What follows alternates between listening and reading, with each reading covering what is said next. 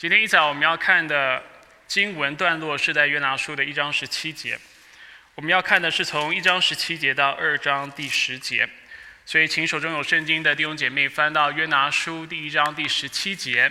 如果手中没有圣经的，你可以打开你手机的软体，或者是跟我们一起看，啊，荧幕上的投影片来一起读、一起看这段的经文。我们现在就来看约拿书一章十七节。耶和华安排一条大鱼吞下约拿，约拿在鱼腹中三日三夜。约拿在鱼腹中向耶和华他的上帝祷告说：“我在患难中求告耶和华，他就应允我。我从阴间的深处呼求，你就俯听我的声音。你将我投下深渊，直到海心，大水环绕我，你的波浪洪涛漫过我身。”我说。我从你眼前被驱逐，然而我仍要仰望你的圣殿。众水环绕我，几乎淹没我；深渊围住我，海草缠绕我的头。我下沉到山的根基，地的门栓将我永远关住。耶和华我的上帝啊，你却将我的性命从地府里救出来。我心灵发昏时，就想起耶和华，我的祷告进入你的圣殿，达到你面前。那信奉虚无神明的人丢弃自己的慈爱，但我要以感谢的声音向你献祭。我所许的愿，我必偿还。救恩出于耶和华。耶和华吩咐那鱼，鱼就把约拿吐在陆地上。我们一起低头，我们做个祷告。所以主，我们感谢你的话语，也求你继续祝福你自己的圣言，祝福今天讲台的侍奉，祝福孩子我能够在你面前。主用讨你所喜悦的方式来侍奉你，传讲你的话语，使听到你的道的人生命能够切切实的得着益处，生命能够啊被你不断的更新，能够认识那拯救自己并且拣选自己的上帝，并将自己的生命归给上帝，一生为他而活。所以主，我们来到你面前，愿一早你的圣灵就来对我们的心说话。应该说，不断的对我们说话，因为我们知道，在过去你已经开始说话，所以我们谦卑的来到你面前，求你不要停止光照我们，不要停止对我们说话，让我们每一天都能够更认识你，每一天都能够以你为乐，每一天都能够享受在你的同在当中，更是将每一天，啊，应该说把自己在每一天的生活当中当做活祭献上给你，为你而活。愿你今天早上。敬拜的时间与我们同在。以上祷告是奉靠耶稣基督的生命求，阿门。弟兄姐妹，请坐。今天我们要来继续我们劫后余生这个信息系列的第三篇信息。我们要继续透过约拿书来思考福音的真意，并且来思考我们如何传福音。上周我们看到约拿的悖逆。以及约拿不愿意悔改，但却在当中，上帝使用了他的悖逆，使外邦人得着了上帝的救恩。今天我们要看那约拿呢，在这样的一个浩劫当中，我们看到外邦人信主了，而约拿也被丢到了那海里，海里平静了。那约拿发生了什么事情？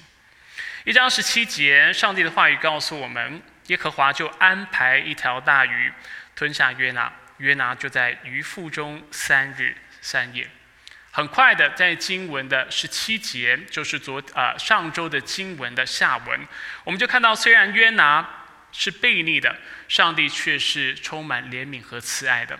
上帝透过了大鱼拯救了他。今天的信息主题叫做“救恩出于耶和华”。我们看到今天约拿在他的祷告当中，向上帝。发出他对他的救恩的感谢，所以我们要透过今天的这个感谢的祷告或感谢的诗，来学习三件关于救恩的事情。第一，我们会谈到救恩的背景；第二，我们会就谈到救恩的来源；我们也会稍微提到救恩的目的；最后，我们会谈到救恩的回应。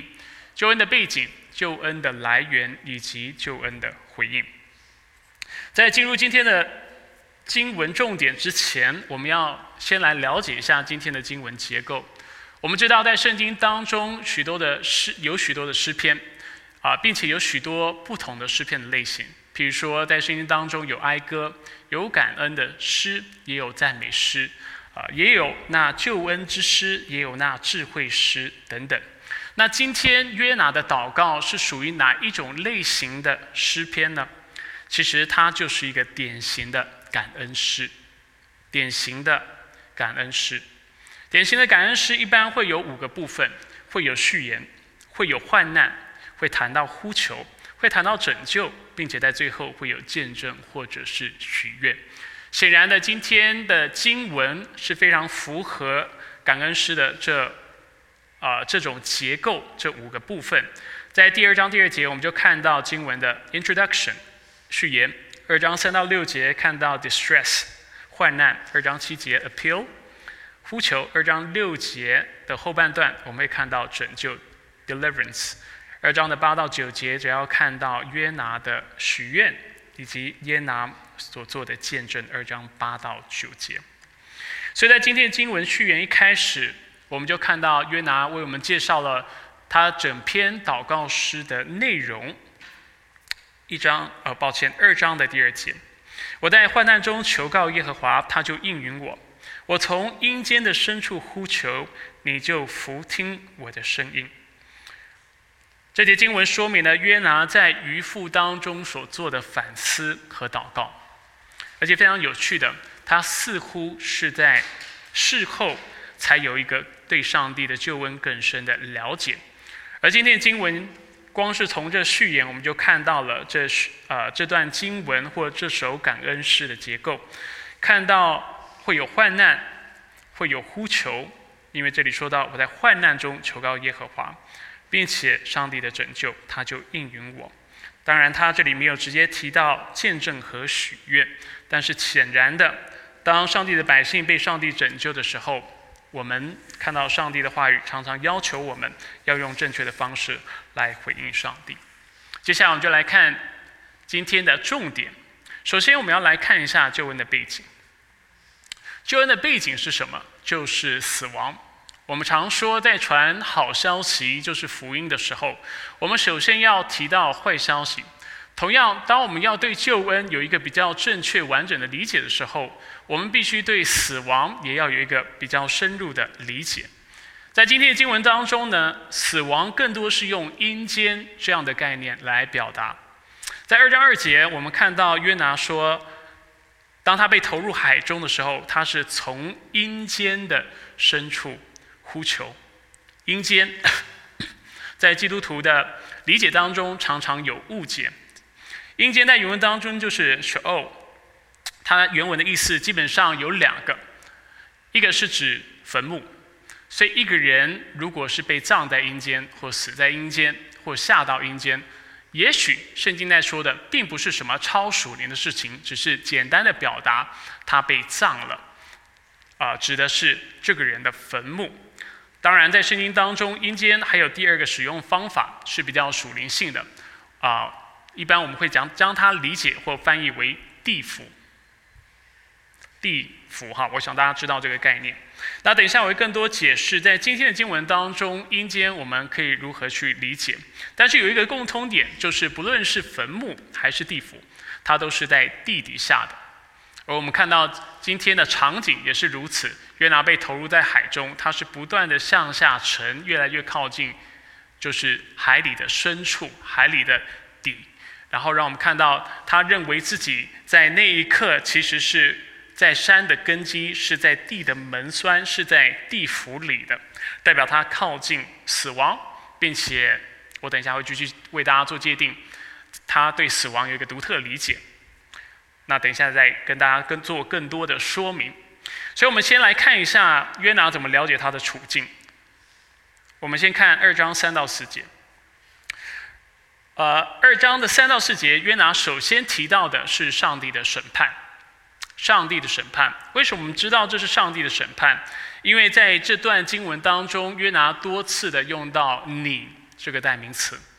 我们都知道，约拿是自己自愿被投入在海中，并且他是被当时的水手投进海里的。但是约拿怎么描述他自己的遭遇呢？二章三到四节，他说：“你将我投下深渊。”这个“你”指的是谁？大家记得，他是在向耶和华祷告。直到海星大水环绕我，你的波浪洪涛漫过我身。我说，我从你眼前被驱逐，多次的说到你，是谁将他投到海里海海里的深渊呢？是你是耶和华。大水环绕我，是谁的波浪不啊波浪跟洪涛漫过他的身体呢？是耶和华的波浪跟洪涛。而这整个事情的来源是什么？约拿说：“我从上帝的眼前，耶和华的眼前被驱逐了。”这是上帝的审判。而接下来，我们就看从第五节到第六节，看到约拿的绝望。他继续说到：“众水环绕我，几乎淹没我，就是几乎要了我的命的意思。深渊围住我，海草缠绕我的头。”所以他用非常啊有画面的方式在描述当时他的境况。我被重水环绕，我几乎要死了，而且深渊围绕我，海草又缠住我的头。他继续说了：“我下沉到山的根基，地的门栓将我永远关呃关注。”那在这里，我们看到许多跟阴间同义的词。刚才已经提到，山的根基就是海的底部；讲到这个地方，也是地的门栓，甚至是地府的门栓，就是进入那阴间的门。甚至在这里，在和合本修订版当中，他直接提到了地府这样的一个用词。那其实，在原文当中，可以直接把这个地府翻译成坑，但是翻译者把它翻译成地府，也不是不正确的，因为约拿的确是用这样的一个象征的方式来表达他自己的处境。所以，我们现在要进一步来思考。所以在圣经的文学当中，尤其在今天的经文当中，阴间的意思到底是什么？当我们去查翻或查阅旧约圣经对阴间的描述的时候，我们可以观察到几件事情。譬如说，在约伯记说到这是一个黑暗和死阴之地，没有投影片哈，大家想记就记，不想记就仔细听就可以了。在诗篇八十八篇说到这是一个遗忘之地，所以刚才讲到它是充满黑暗的，它是被遗忘的，尤其是被谁遗忘？不止被人所遗忘。诗篇八十八篇第五节说到不再被上帝记得。在诗篇第六篇第五节、第三十篇第九节、一百一十五篇十七节，也说在那里的人是无法称谢上帝的。然而，我想我们可以用更简单的方式来理解今天的经文，理解阴间这样的一个概念。我们要看的是二章第四节，尤其看到在这里约拿是拿什么样的一个概念跟阴间做对比。在经文二章四节，约拿说：“我从你眼前被驱逐，然而我仍要仰望你的圣殿。”在这里，阴间是什么样的一个概念的对比词？就是圣殿。所以我们首先要思考一下，圣殿是什么意思？简单来说，圣殿就是上帝所在的地方，上帝同在的地方，并且人可以亲近神的地方。我再说一次，圣殿这个概念不难理解。圣殿是什么地方？上帝的所在之处，他同在的地方，是人能够亲近上帝的地方。所以阴间是什么？阴间就是圣殿，圣殿的相反的意思，就是那个地方没有上帝的同在，那个地方人是不能够亲近上帝的。或者我们用别的方式来表达，其实就是死亡。当我们想到死亡的时候呢，我们一般想到的是生理上的、身体上的死亡。然而在圣经当中，我们知道。我们说到死的时候，我们指的不只是身体的死，我们说到的也是属灵的死，而且我们说到的更是那未来的永死。所以身体的死，大家都知道，当我们心脏停了或者我们停止呼吸的时候，我们可以说这个人死了。但其实，在圣经当中，让我们看到，人就算是活着的，但是如果他是与上帝隔绝的话，无法亲近上帝，并且是被罪所捆绑的话。这样的人在属灵的定义上，他是死的，所以，所以我们称之为属灵的死。而在属灵当中死亡的人，若是没有悔改、回转向神，若是没有得着福音的应许，若是没有相信耶稣基督，他的结局就是永死。那永死的概念又是什么呢？我在这里借用伯克夫系统神学当中为我们所描述的一些的概念，帮助大家来理解。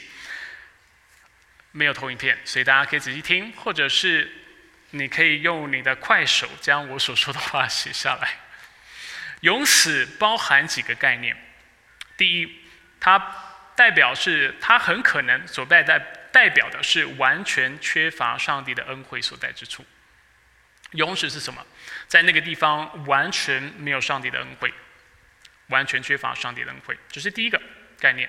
第二个概念，永死代表罪的完全统治，导致生命无穷的烦扰，就是它是一个苦难不断发生的地方。当然，我们都知道，圣经在新约当中更是称它为地狱的火，然后在里面的人是不死的，虫是不死的，被描述为虫。第三，身体和灵魂承受时代痛苦，所以啊，那将永死的人也会有复活的身体，而在他在地狱当中，他的肉体要不断的受到煎熬，当然灵魂也是。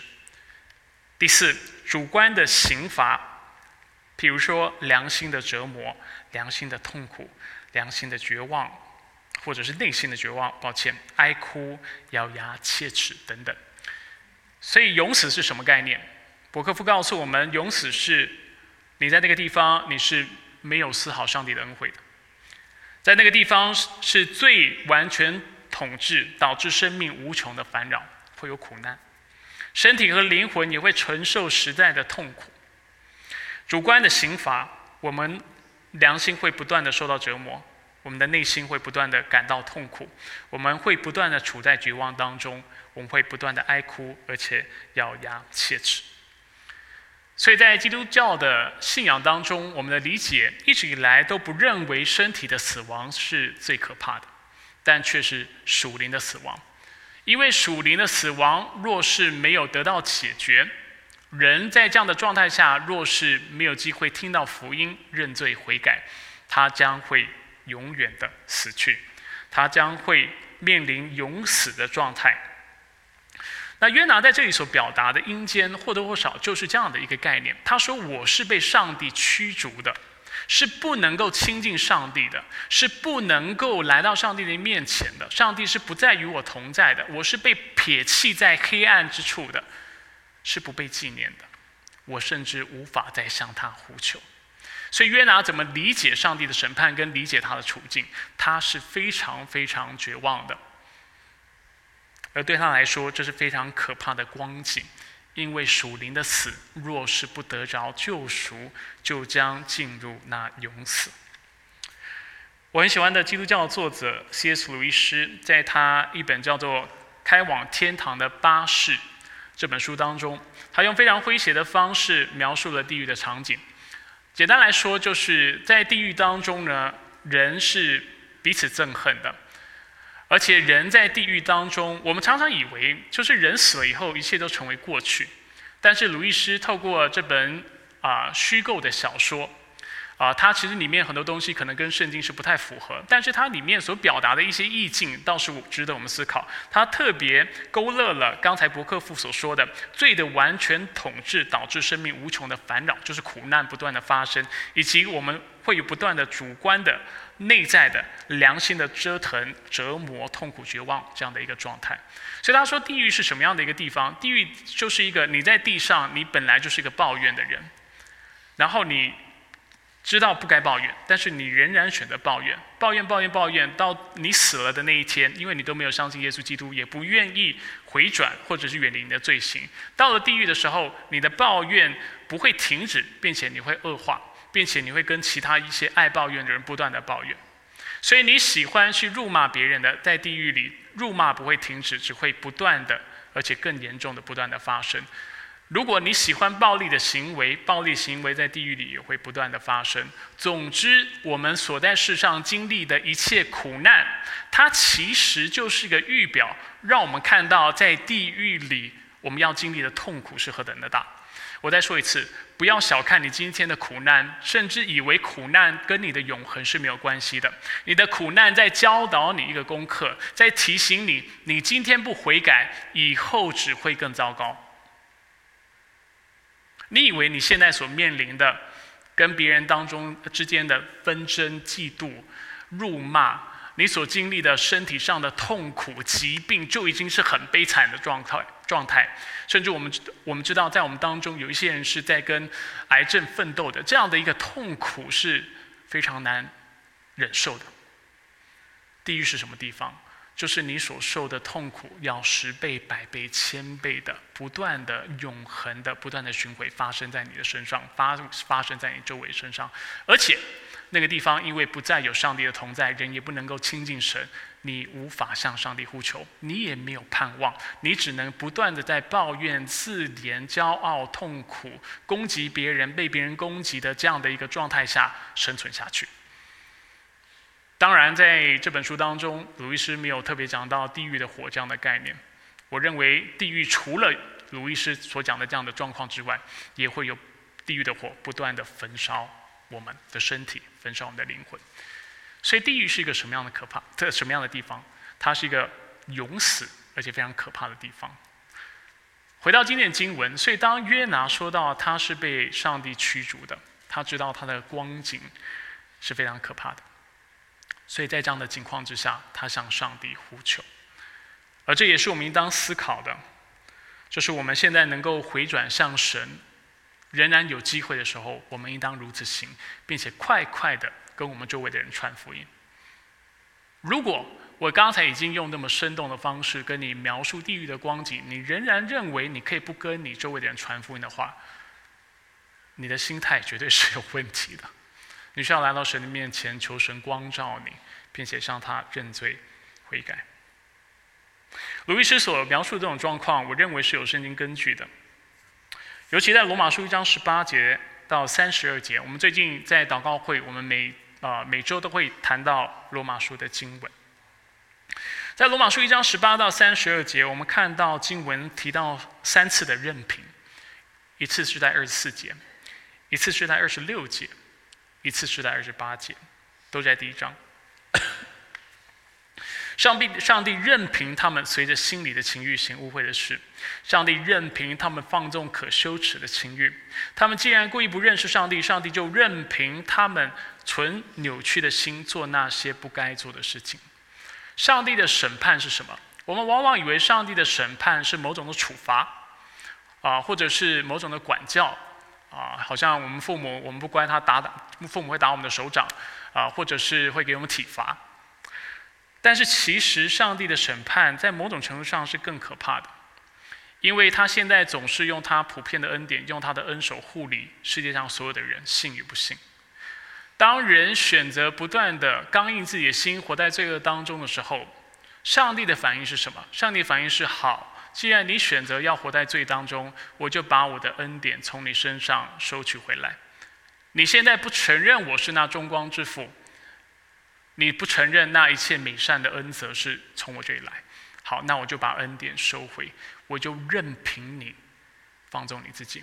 你喜欢骂脏话，我就任凭你去骂脏话；你喜欢嫉妒，我就任凭你去嫉妒；你不喜欢饶恕人，我就任凭你不去饶恕人。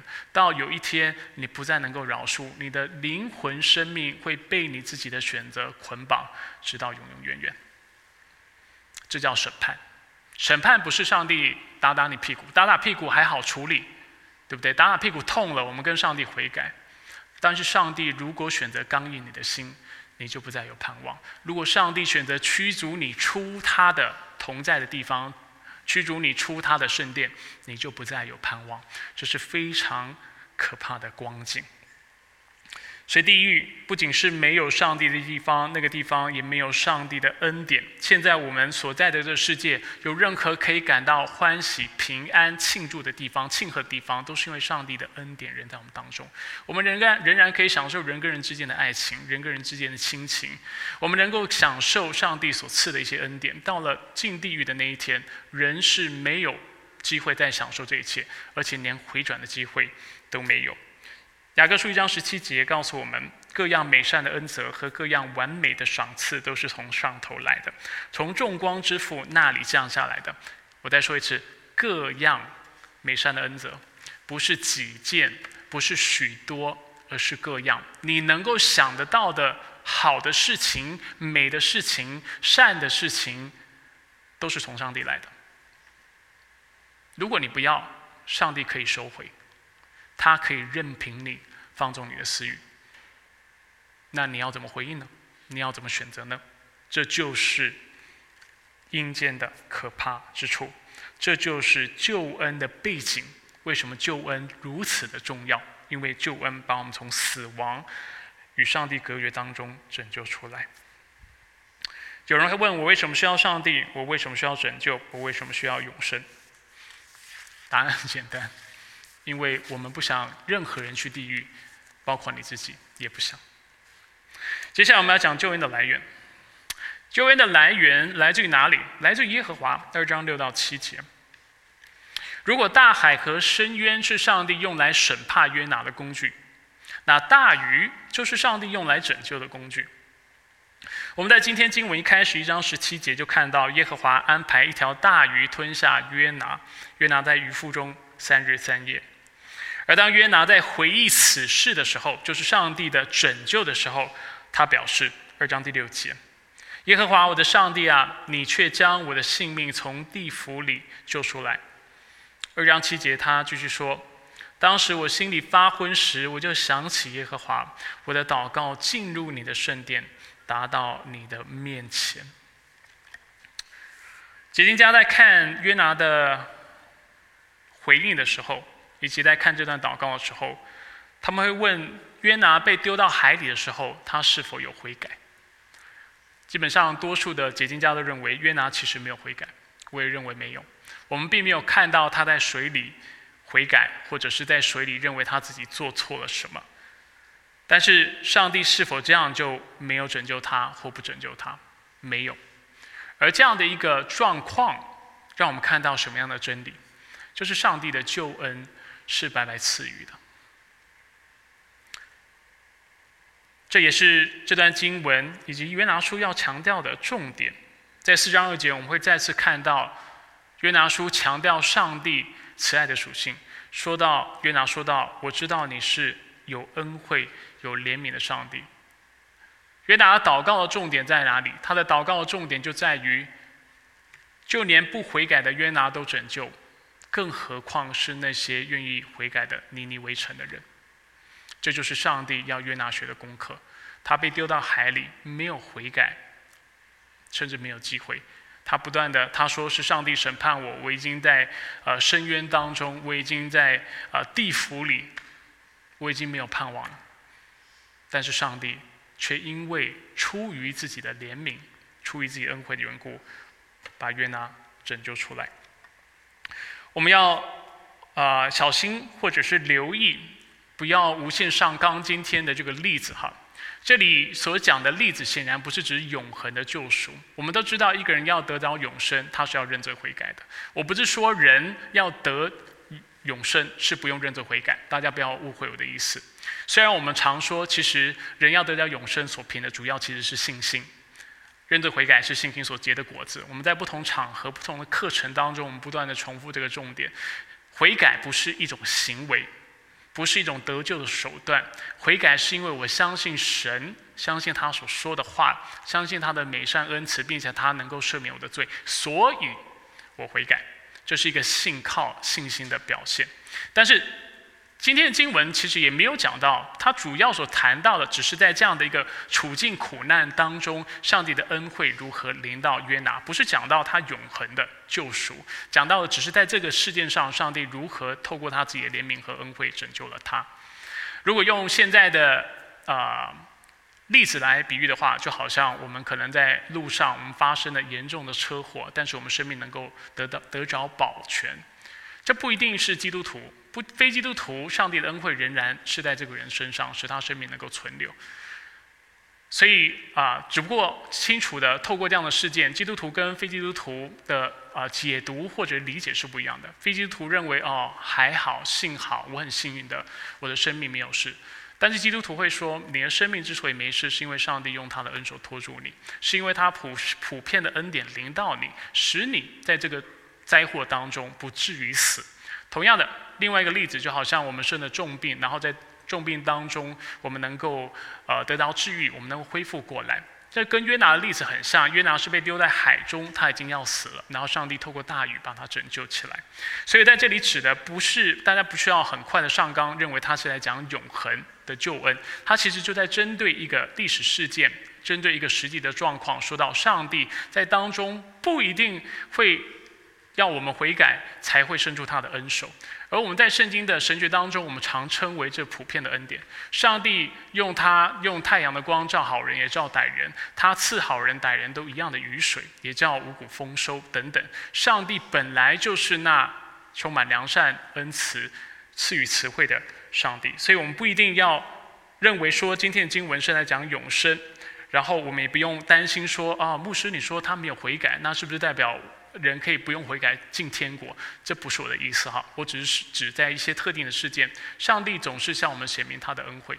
事实上，如果我们在座有尚未是基督徒的朋友，你要重新去思考你生命当中所遇到的一切的好事。我刚才已经暗示了，一切美善的恩泽都是从上帝来的。所以你不要觉得是侥幸，不要觉得是你幸运，更不要觉得你有实力。从疾病当中能够痊愈，从车祸当中生命得到保全，从大灾难当中能够不死，这除了出于上帝的手，没有人能够做这个事情。绝对不是因为你多厉害，也不是因为你运气好。因为如果世界上有命运的话，这个命运是由掌管者或掌权者的。那我们称那个掌权者为上帝。那虽然今天约拿的例子所指的不一定是永恒的拯救，但是他的确。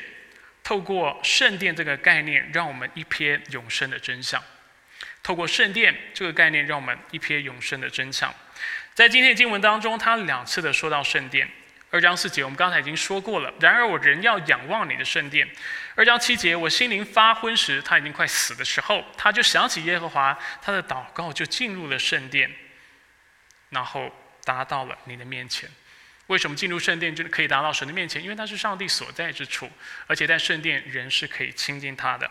那我们刚才已经解释圣殿是一个什么样的地方？圣殿是一个上帝所在、上帝同在，并且人能够亲近上帝的地方。所以，我们需要去思考：除了我们要避开永死之外，我们的人生要的是什么？我认为我们要的都是永生。现代人很容易陷入一个迷思，就是当我们界定死亡的时候，我们会说：哦，死亡就是你停止呼吸，并且你的心脏不再啊，你的心脏停泊或不再跳的时候，你就是死。但是我从来没有听过人是用这样的方式来界定活着。应该说听过，在医院的时候，但是没有人会想要用一个植物人的状态活着。就是我只要能呼吸，我心脏会动，我就是活着了，我就满足了。没有这样的人，反而我们看到人如果要认为自己活着，或者会觉得说啊活着真好，或者是我是活着的，他所讲的通常不是指只是他能够呼吸，心脏会跳而已，他通常指的是可能身体是健康的。对不对？我们常常年纪越来越大的时候，我们会意识到我们的身体、我们的体力、体能、身体状况是每况愈下的，是一日不不如一日。我们在那时候就觉得，其实人生要的真的不需要太多，能够有健康就好，健康就是活着。对有些人来说，真正的活着是精神层面的追求。我能够不再胆怯，但是却有勇气；我能够有希望，我能够快乐，我能够有信心，我能够过得有尊严，这叫活着。绝对不是只是心脏会跳哈，心脏会跳，我们大家心脏都会跳，都活着。但是没有人只追求心脏会跳，没有人只追求我能够呼吸，大家总是追求那更大更美的事情。同样的，在行动层面，我们也看到人会想要去探险。甚至有人会说，活着是什么？就是当我爱人的时候，我是活着的；当我人生过得是有意义的时候，去帮助人的时候，我是活着；做善事的时候，当我创作的时候，当我享受食物的时候，我是活着的。而这些的迹象都反映什么？反映每一个人在追求的是什么？追求的活着其实就是永生。我们都知道罪对我们带来的影响是什么？最带来的影响对肉体来说就是疾病和死亡。那我们追求是什么？健康。所以圣经清楚告诉我们，未来我们会有复活的身体。这种不健康的状况是会被克服的。最影响我们心理什么状态？使我们胆怯，使我们懦弱，使我们忧郁、抑郁，使我们心里充满愁苦，对不对？使我们害怕。但是我们都知道，活着不是活在惧怕当中，没有人想这样活着，没有人想活在忧虑当中，没有人想要活在不喜乐当中、痛苦当中。大家都想要活在快乐、活在平安、活在信心、活在勇敢当中。你追求的是什么？上帝所赐的永生。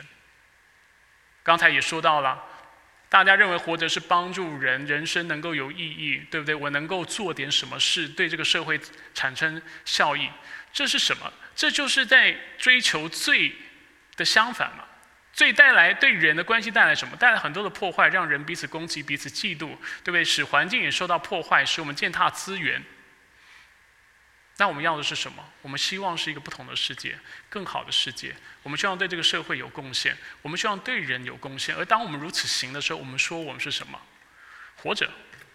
所以在慕道班 或者不同场合，如果有非基督徒问我，为什么要信耶稣基督？我为什么要追求永生？我的答案是什么？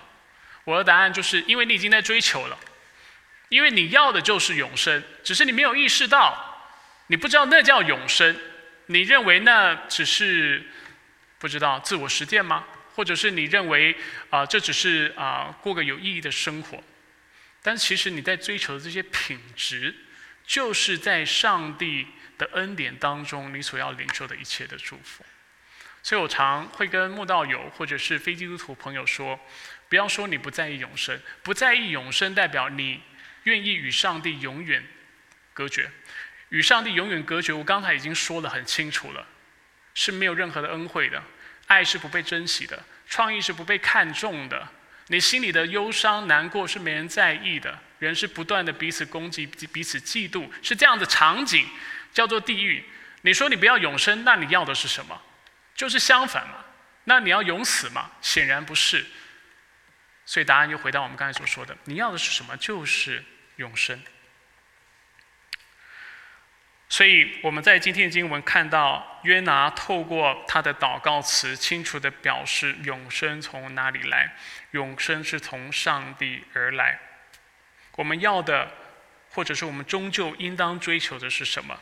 就是能够永远与上帝亲近，永远能够在他的同在当中，并且得着他的恩惠。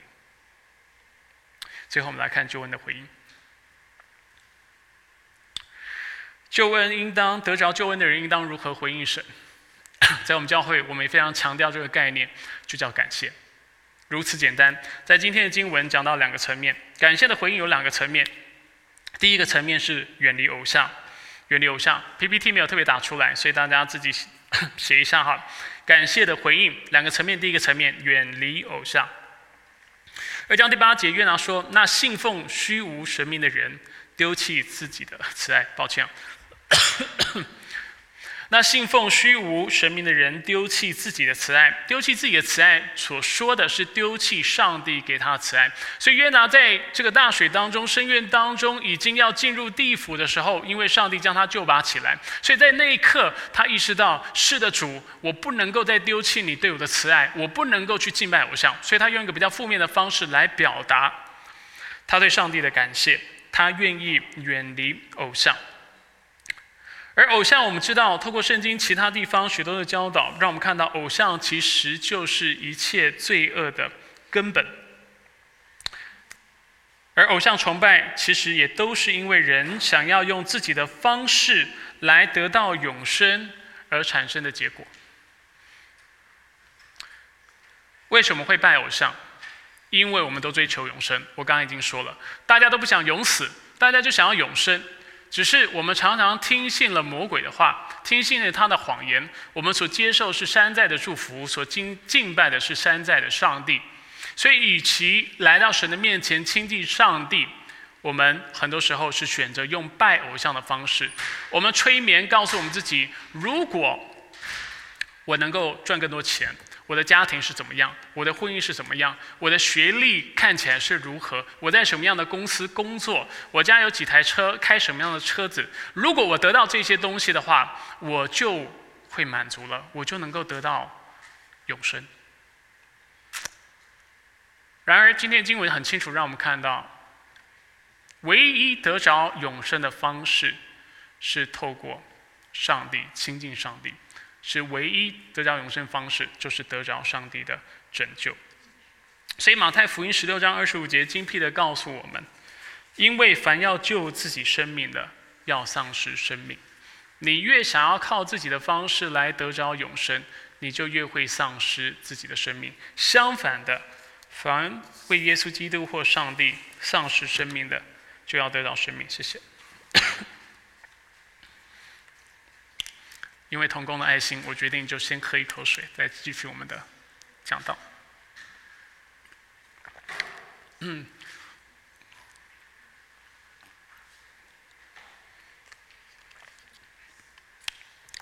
刚才我们有讲到鲁伊斯所写的书，说到开往天堂的巴士，在那本书当中，他清楚让我们看到，其实偶像崇拜就是永死人会下地狱的根本原因。偶像崇拜就是永死的根本原因。我们看一下这段引言：开往天堂巴士，鲁伊士在当中如此说。他说：“米尔密尔顿 （Milton） 说的对，每一个失丧灵魂的选择都可以用这种说法来表达，就是宁可在地狱称王，不在天堂为奴。他们总坚持要保有一样东西，纵使得付出痛苦的代价，也在所不惜。”归根究底，只有两种人：一种人对上帝说 “Thy will be done”，愿你的旨意成就；另一种人是上帝最后对他们说 “Thy will be done”，照你的意思成就吧。所有在地狱里的人都是咎由自取。在这里，鲁伊斯让我们看到，人之所以会永死的根本原因，其实就是偶像崇拜，因为我们为了得着某种的上帝才能够赐的祝福。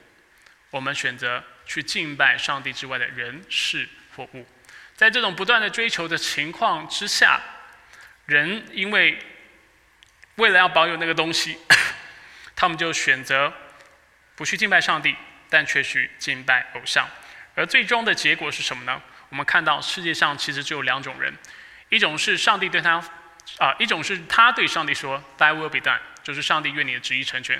另外一种人就是上帝对那个人说：“That will be done。”就是照你的意思就成就吧。一种是甘心乐意顺服上帝的人，另外一种简单来说就是坚持崇拜或敬拜偶像的人。在教会当中，我们常引用海德堡要理问答以及星辰要理问答。我们看一下这两个要理问答怎么说的。我们先看一下海德堡要理问答。海德堡要理问答精辟的为我们回答什么是偶像崇拜，就是除信靠在圣经中自我启示的独一真神之外，信靠其他任何臆造或制造的有形无形的东西，基本上就是任何上帝之外的人事物或各样的东西，包括天使魔鬼。星辰要理问答则是如此界定，他用一个比较现代的术语，让我们看到什么叫拜偶像。他说：“拜偶像就是信靠受造之物，而不信靠造物之主，为我们盼望快乐、生存意义和安全感的来源。当我们不断的选择偶像崇拜的时候，我们结果是什么？很简单，就是永死。而那对得到救恩的人，他应当如何回应上帝的恩典？就是透过要远离偶像。”因为偶像会使人永死，而当人得了永生，自然的就要远离偶像，远离偶像的崇拜。第二个感谢上帝的方式，就是为上帝而活。哦，对，没有 PPT，抱歉。为上帝而活，二章九节，啊，抱歉哦。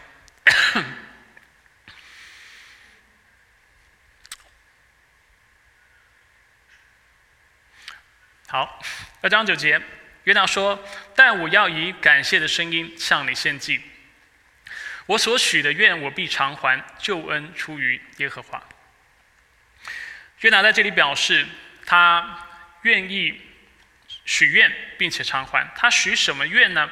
他说他愿意向上帝献上感谢祭。所以他说我要用感谢的声音向你献祭。但是他所说的不是说我只是说说赞美的话，或者是在言辞上面表达感谢。我们都知道在旧约当中，感谢尤其说到献祭的时候是有实际的献祭的。他说，所以我许的愿我必偿还。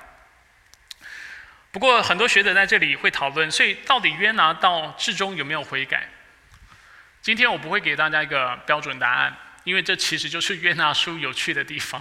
整本书我们都在猜，到底约拿在想什么？他到底有没有悔改？他到底了不了解上帝的恩典恩惠是什么样子？他到底懂不懂怜悯？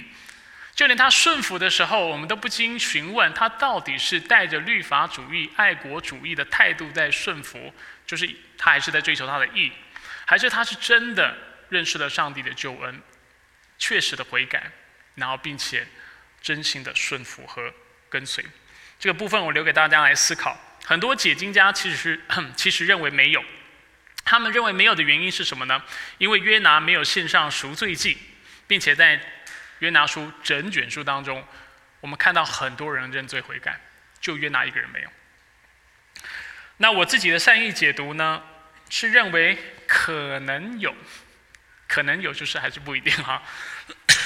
可能有的原因在于，我们的确在今天的经文看到，他也愿意远离偶像。我们也看到他说他愿意献上感谢祭，对我来说都都是蛮正面的，并且在第三章，他的确顺服上帝，上帝再次向他显示显明，对不对？启示他要他去尼尼围城，他也的确去了。他所以我们看到他有顺服的表现。然而我们的确没有办法去测透人心。尤其约拿到第四章，我们的确看到，啊，他的表现似乎又好像没有真的悔改一般。所以到底他有没有悔改，我让大家自己来决定。因为这就是约拿书有趣的地方，并且在这本书读完之后，他仍然在问这个问题：约拿到底有没有悔改？你要不要悔改？那这我们之后会更多来谈。所以啊，我刚才说善意解读，他可能有，可能有的意思就是说，他也许。的确认罪悔改了，但是他仍然没有看到他自己的盲点，他没有看到他的爱国主义，他没有看到他其实某种程度上还是高举自己的意义超过上帝的意义，所以在某种程度上他好像回转了，他也愿意承认上就是他做错事情，他愿意回转信靠神，而且顺服神的旨意，但他也许心里面的确有一些东西是他自己没看到，所以这是用善意的解读，但是到底有没有悔改，让大家继续去思索。然而，毋庸置疑的，有一件事情是我要特别带出来的，就是那真正感谢上帝的人是应当为上帝而活的。真正感谢上帝的人，毋庸置疑的是需要为上帝而活的，并且圣经清楚让我们看到，我们要献上的感谢祭就是我们自己。所以罗马书十二章第一节说：“所以弟兄们，我以上帝的慈悲劝你们，将身体献上，当作活祭，是圣洁的，是上帝所喜悦的。你们如此侍奉，乃是理所当然的。”过去我跟大家解释，我认为那赎罪祭透过耶稣基督已经一劳永逸、一次永远的为我们完成了。所以我们献上自己为祭，不是献自己当赎罪祭，好像要是。使我们与上帝和好，这是耶稣基督的工作。但是罗马书的确教导我们，我们要不断的献上自己为祭，是那感谢祭，因为我们得到了救赎，我们要天天无时无刻的来到神的面前，向他表达感谢。如何表达我们的感谢？就是顺服他的旨意，按照他的意思来过我们的生活。所以这就是罗马书的教导。所以海德堡要灵问答怎么说呢？就是问次问他，让我们看到，呃，一个为上帝而活的人，他的。人生的景况，或者是生命的景况是如何的？第九十四问问到十诫当中的第一条诫命，上帝吩咐什么？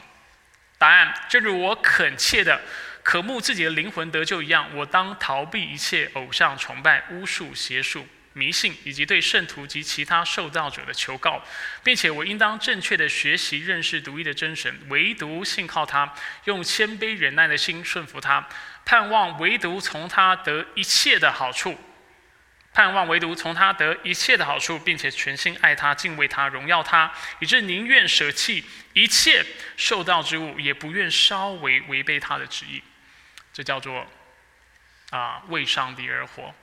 也是荣耀神，但是因为它里面用到“荣耀他”这几个字，所以我就不能用“荣耀他”来表示，我就用“为神而活”或者是“敬拜上帝”来表示这个概念。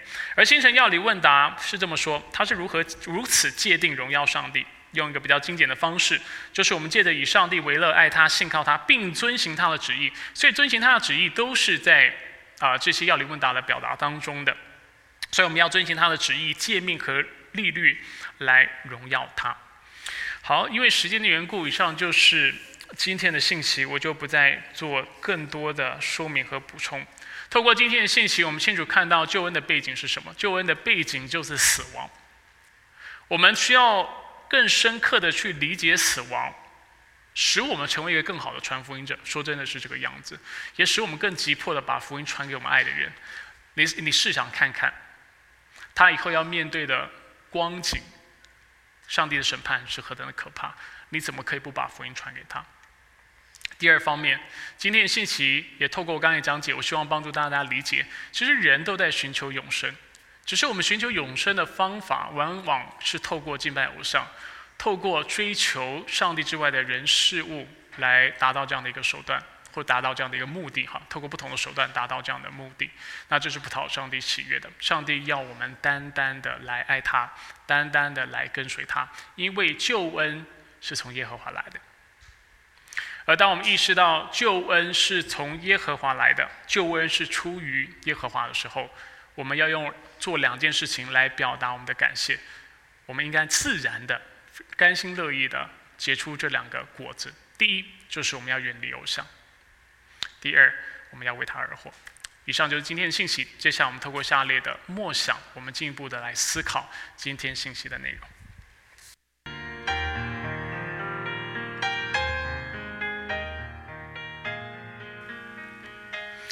我们一起低头，我们来做个祷告。主，我们感谢你透过今天的经文、今天的信息，你再次提醒我们，我们是从什么光景当中被拯救出来的。我们不只是落在深海的深渊，我们却是掉落在罪的深渊。我们常常思考罪是什么，但是也许我们也需要花点时间来思考罪的结局又是何等的可怕。所以，我希望透过今天的信息，你再次提醒我们，为什么我们要把福音传给我们爱的人，甚至不爱的人。都要传，因为与上帝的恩典隔绝，与上帝隔绝的生命以及永死是何等的可怕。除此之外，主，我们也要在传福音的时候提醒自己，并且提醒别人：救恩不是出于我们的事业，救恩不是出于我们的努力，救恩不是出于人的功德。救恩不是因为我们都了不起，但是救恩是出于耶和华，而且是唯独出于耶和华。我们每一个人在这充满苦难的世上，都在追求某种的解脱。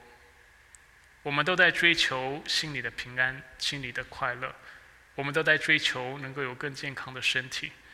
我们都在追求能够过有意义的人生。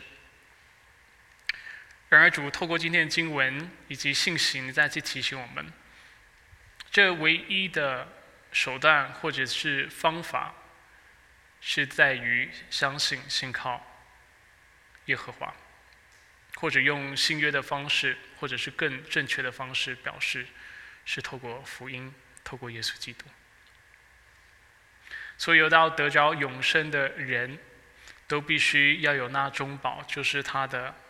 救主耶稣基督为他而死，承受了罪所带来的刑罚，这样的人才能够同时透过耶稣基督得着那复活的大能所赐的应许所赐的永生。主，最后我们也将自己交托仰望在你的手中，愿我们在座的每一个基督徒不是只是。白白得到了救恩之后，就糟蹋、藐视、贬低你的救恩，放纵自己的私欲而活。你提醒我们，我们不仅是靠圣灵而生，并且我们要靠圣灵而活。我们需啊，我们需要时常，而且每一天来到你面前，将自己献上，当做活祭，为你而活，并且远离生命当中的偶像。盗贼来，无非是要偷窃、杀害、毁坏。但是你来，却要使我们得生命，并且得得更丰盛。魔鬼要我们以为我们所敬拜的偶像能够为我们带来永生的祝福。然而，上帝感谢你透过今天的经文提醒我们，这样的祝福是山寨的，是模仿的，并且是虚假的。它的结果其实是永死。但只有唯独那。信靠天下所赐的唯一的名耶稣基督的人，才能够得着真正的永生。愿我们在你面前不忘这样的真理，也求你继续光照我们的生命，让我们更认识你，并且成为那落实大使命的基督徒。我们感谢赞美你，礼上祷告是奉靠主耶稣基督的圣名求，阿门。